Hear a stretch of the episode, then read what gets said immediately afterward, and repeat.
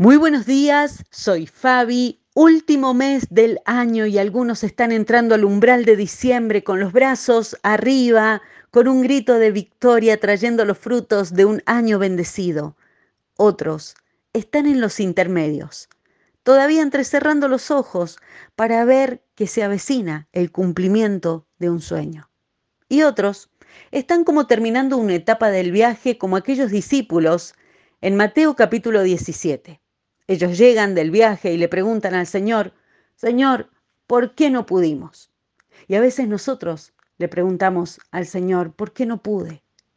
Y quiero agregar aquí una palabra que es una de mis favoritas. Todavía.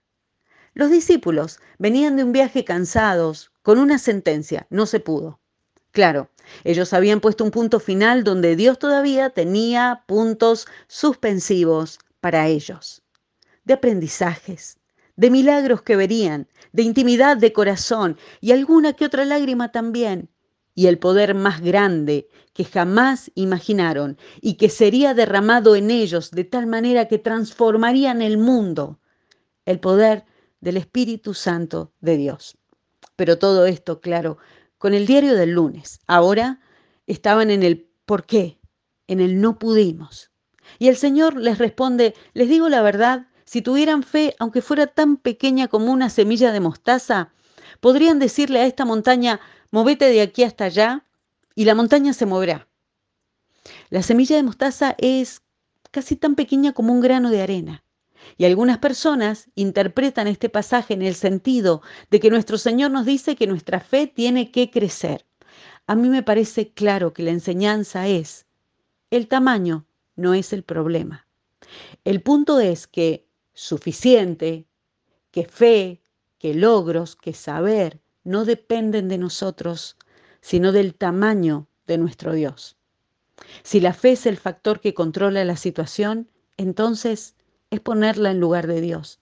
Será por todo esto que amo tanto el Salmo 119, porque para mí es el salmo de las oraciones pequeñas, pero que puestas a los pies de un Dios infinitamente todopoderoso y fiel, son efectivas como pocas. Y quiero dejarles en esta mañana algunos ejemplos de esas oraciones del Salmo 119. Señor, no permitas que me desvíe, dice el salmista. O abrí mis ojos para que pueda ver hoy tus maravillas. O dame vida. O ensancha mi corazón. Señor, dame entendimiento. Señor, aparta mis ojos de las cosas inútiles. ¿Por qué no pudimos? No tengo esas respuestas. Sí sé que lo que inquieta nuestro corazón necesita oraciones pequeñas y efectivas, a las que Dios siempre dice sí.